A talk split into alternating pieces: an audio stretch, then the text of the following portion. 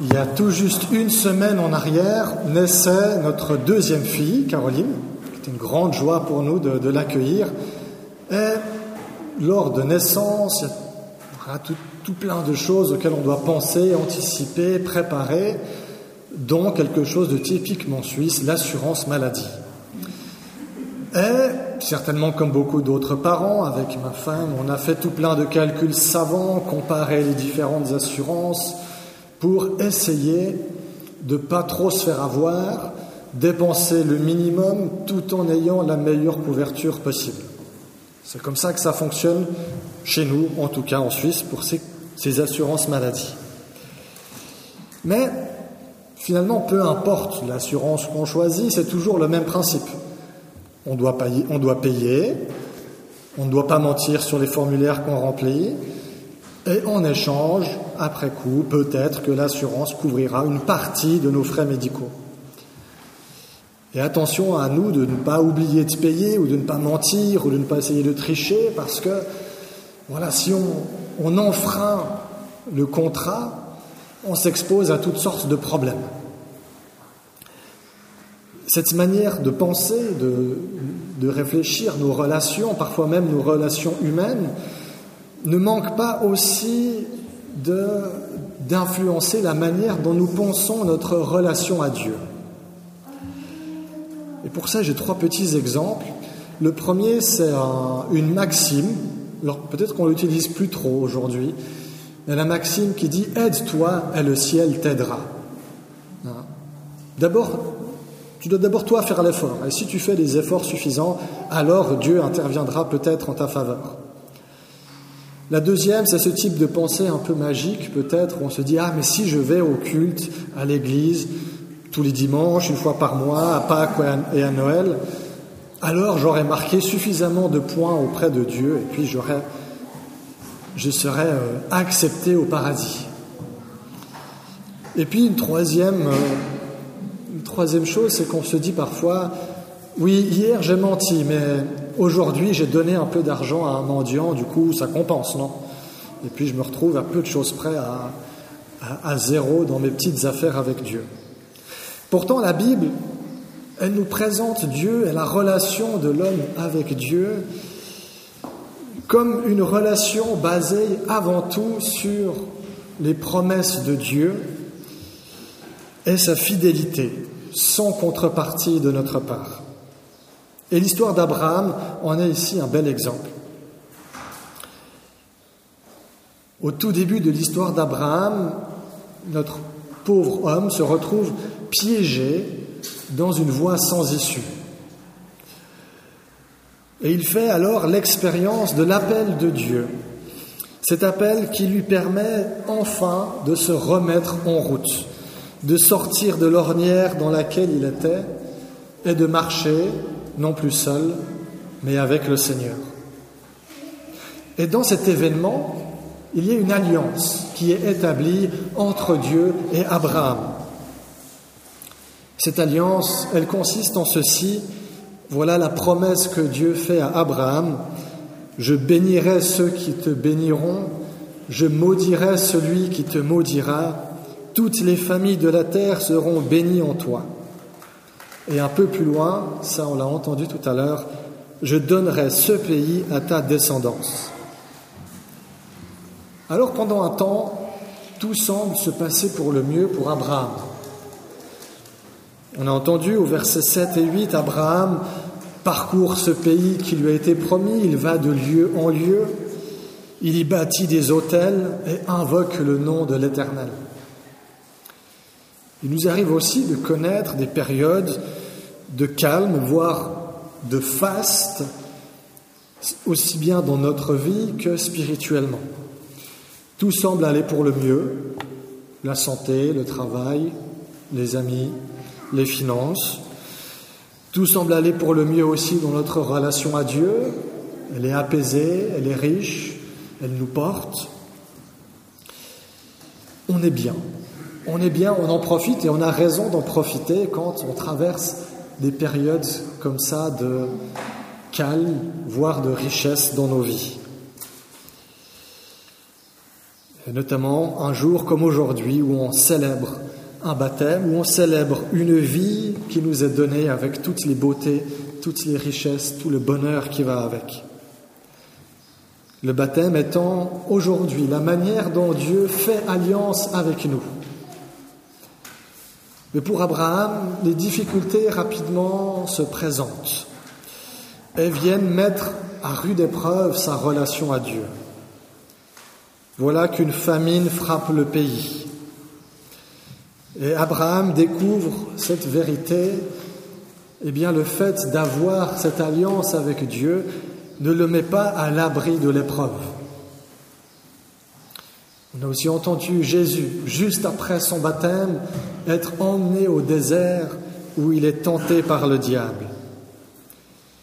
Abraham, lui, est confronté à la famine et à nous aussi toutes sortes d'épreuves, à un moment ou à un autre, viennent se mettre sur notre route.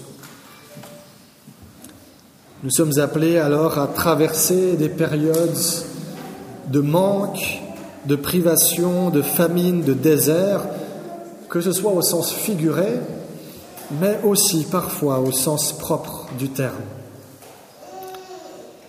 Et certainement que cette famine à laquelle Abraham a été confronté l'a amené à se poser des questions.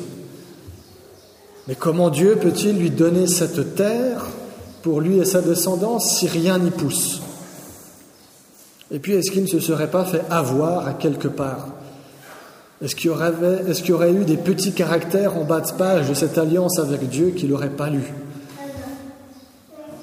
Alors il décide de partir pour l'Égypte.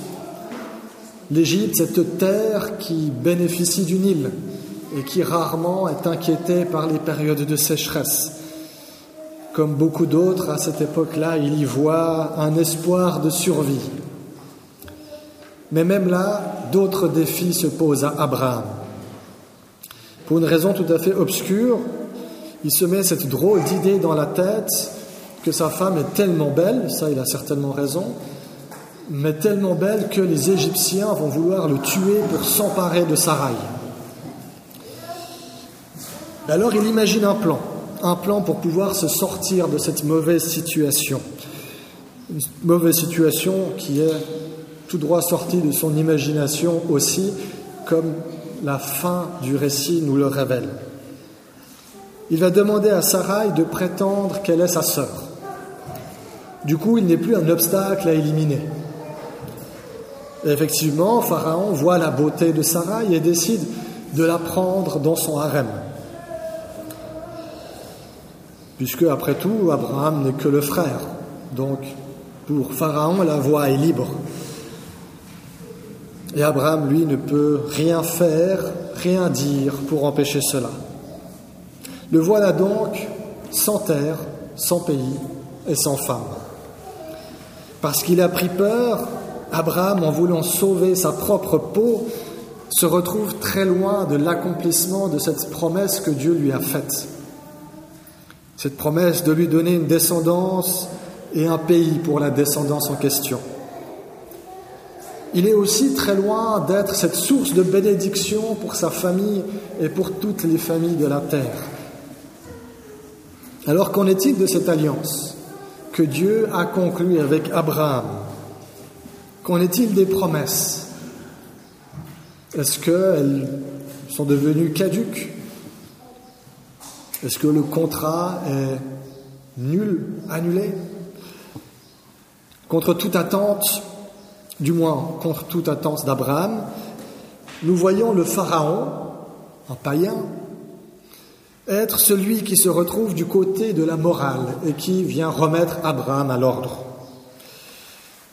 Et plutôt que de le jeter en prison à cause de son mensonge ou de le faire mettre à mort comme Abraham le craignait, voilà que le Pharaon le renvoie chez lui avec sa femme, et avec toutes les richesses qu'il a accumulées pendant son temps en Égypte.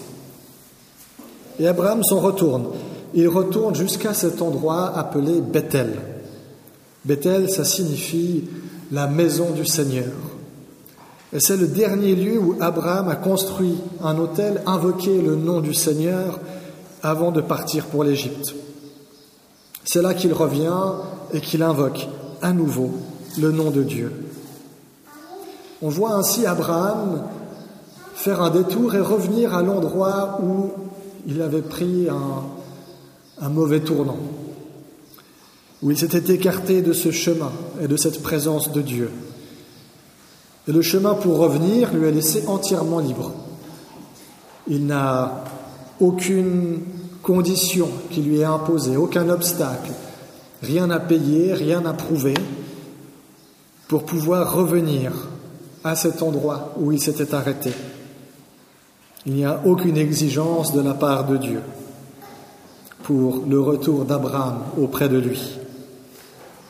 Alors voici pour conclure rapidement. Oui, quand nous nous mettons en route avec Dieu, il nous arrive sans exception de prendre des mauvais détours, de chercher parfois à nous appuyer un petit peu trop sur notre bon sens ou certains désirs que nous savons ne pas être des plus saints, dans les deux sens de saints. Et on se retrouve alors empêtré, loin de Dieu, dans des situations qui peuvent nous sembler parfois impossibles et sans issue, sans trop savoir ni comment c'est arrivé, ni comment en sortir. Tout comme Abraham.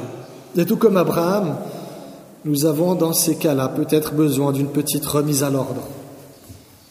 Mais dans tous les cas, tout comme Abraham, nous avons cette certitude que Dieu reste fidèle à sa promesse et à son alliance sa promesse de nous bénir et de bénir les autres à travers nous. Il nous est donc toujours possible de reprendre là où nous nous sommes arrêtés, là où nous nous sommes égarés, avec cette certitude que Dieu nous accueillera toujours avec joie. Tout à l'heure, nous avons entendu un verset de l'Épître aux Galates que les parents d'Inara ont choisi pour son baptême. Et j'aimerais, en guise de conclusion, vous lire le passage en entier, et puis je m'arrêterai là. Car vous êtes tous enfants de Dieu, par la foi qui vous lie à Jésus-Christ. Vous tous, en effet, vous avez été unis au Christ dans le baptême, et vous vous êtes ainsi revêtus de tout ce qu'il nous offre. Il n'importe donc plus que l'on soit juif ou non juif, esclave ou libre, homme ou femme. En effet, vous êtes tous unis dans la communion à Jésus-Christ. Si vous appartenez au Christ, vous êtes alors les descendants d'Abraham et vous recevez l'héritage que Dieu a promis. Amen.